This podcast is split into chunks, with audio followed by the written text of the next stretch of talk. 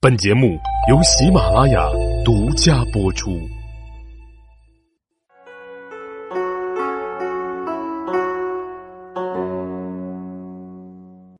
大家好，欢迎大家收听《幼罗说历史》的第三百四十集《后汉书》一百一十三。上集我们说到，董卓在初平元年（公元一百九十年的三月）就杀了太傅袁伟。灭了袁绍全族。那么，在这年的四月，董卓拜刘虞为太傅，召他入朝任职。但是呢，却因为当时道路阻塞，这个任命啊，最终是没能送达。刘虞最终也没能到任。到了这年五月，司空荀爽去世了。荀爽这个人呢，右罗想跟大家多啰嗦几句。他在推动后续历史发展当中是有一定作用的。而且呢，这个人也很有意思。荀爽出生于颍川荀氏，其兄弟八人都很有才名，有着“荀氏八龙”之称。而荀爽最大的才名来自于他对经学的研究，他先后著有《礼》《易传》《诗传》等一百多篇，号为硕儒。那由于他的才学卓著，他在桓帝时期呀。就被认为郎中，可是后来遭遇到了第二次党锢之祸，荀爽就开始了他的逃亡生涯。从此之后是避世潜心研究经学，到他再次被董卓强迫拜为光禄勋时，他都已经离开官场二十多年了。在这二十多年期间，灵帝、何进、董卓都曾经多次招他入室。可是他呢，是一直都在躲避，而就在他最后被董卓强迫入室，到任光禄勋的第三天后，就被升为了司空。荀爽深知董卓性情残暴，所以他一直在采用迂回的方式保护一些耿直之臣。在董卓提出要迁都长安的时候，太尉黄婉和司徒杨彪就据理力争，惹怒了董卓。荀爽很怕董卓一怒之下会把这两个人杀了，于是呢就缓和的说道：“唉，难道相国是乐于这么做吗？那崤山以东已起兵，不是一天可以平定的，所以相国才要迁都啊，那是对付他们的办法。这与秦朝和汉初时候的情况是相同的。”董卓听了荀爽的这一番话之后，这才怒气稍平，只是罢了黄婉和杨彪的官。而这荀爽在表面上维持着与董卓间的平和，但他心中十分的清楚，以董卓残暴的性格，国家是定会倾覆的。所以，荀爽暗地里与司徒王允等一批有识之士，悄悄的密谋着推翻董卓。只是可惜的是，他们的计划还没到实施，荀爽就已经去世了。六月，光禄大夫重福接替了司空之职。也是在六月，已经杀掉了袁绍族人的董卓，却是想起来要派出大鸿胪韩荣、少府殷寻、执金玉胡母班、将作大将吴询、乐骑校尉王襄来规劝袁绍等各路军队退兵了。咱们想想也知道啊，董卓此时已经跟袁绍之间结下了灭族之恨呐。此次规劝的结果，那是显而易见的。袁绍指派王匡杀掉了胡木班、王襄、吴询等人，而袁术呢，也捕杀了殷询。只有韩荣，当时已经六十三岁了，又是德高望重，所以才免于一死。也是在这个月，因为常年的战乱及自然灾害的影响，东汉的财政吃紧，董卓就下令毁掉了五铢钱，铸成小钱。那这小钱，董卓是怎么铸的呢？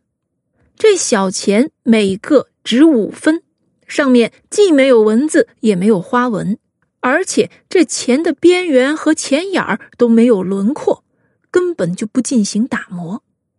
如此粗制滥造的钱币。自然会导致钱的贬值，而物价上涨。据说当时一夜之间物价飞涨，一壶粮食可以卖到数万，甚至是数十万钱。到了这一年的冬天十一月，出现了震星、荧惑、太白和鱼尾的天象。也是在初平元年（公元一百九十年），有司上奏说和安、顺、桓四帝没有功德，不应该称为宗，还说公怀、敬隐、公敏三位皇后并非正嫡，不应该称后，请求去除以上帝后的尊号。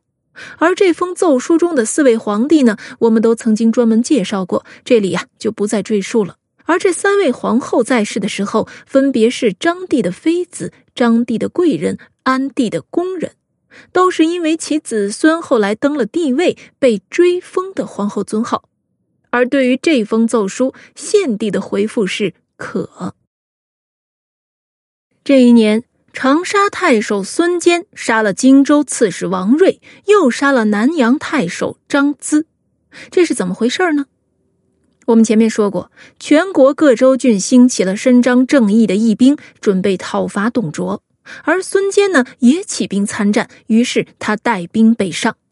《三国志》中记载，荆州刺史王睿平时对孙坚无礼，所以这一次孙坚领兵经过荆州时，就把他给杀了。而这一句话也是孙坚杀王睿原因的唯一的一句记载。可是说起来，孙坚时任长沙郡太守，王睿作为荆州刺史，说起来他可还是孙坚的上司呢。所以，孙坚的这番行为以及史书中对该事件的语焉不详，就很耐人寻味了。咱们看过《三国演义》的朋友都知道，荆州刺史这个位置对于后面的局势的发展可是意义非比寻常。在这儿呢，幼罗不做过多的猜测，感兴趣的小伙伴可以在评论区讨论起来哟。好，咱们接着往下说。那后来呢？孙坚到达南阳时，孙坚的部署啊已经有几万人了。南阳太守张咨听说孙坚的部队将要到达的消息，并没有把孙坚和他的军队当回事儿，还满心自在。孙坚用牛酒作为礼物送给张咨的时候呢，张咨也是在次日亲自的来向孙坚答谢。而在这宴会上，长沙主簿就向孙坚报告说：“日前我军要移驻南阳，沿途的道路都没有修整，军用物资也不给供给。”请拘捕南阳主簿审问，追查他们的意图与事件原因。张咨听了这番话，是大为的惊恐，就想要趁机离去。但是那四下都是孙坚的士兵啊，他根本就走不出去。不久，这长沙主簿又向孙坚报告说，南阳太守姬延阻止义兵，导致队伍不能及时讨贼，请求将他拘捕，按照军法处理。孙坚听闻，就命人把张咨拖出军营大门，杀死了他。而这一下是南阳全郡震惊啊！这到后面，不论孙坚提出什么要求，他们都无不满足了。也是在初平元年（公元一百九十年冬），公孙度被任命为辽东太守。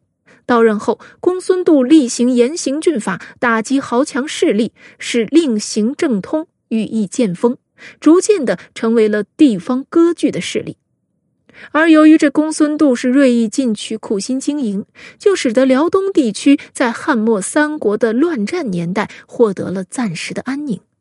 而趁着中原内乱，公孙度趁机自立为辽东侯、平州牧。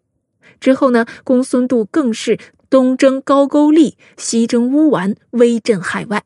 又招贤纳士，设馆开学，广招流民，使得当时的辽东地区成为中原人士的避难之地。好了，关于初平元年（公元一百九十年）的故事呢，我们就先讲到这儿。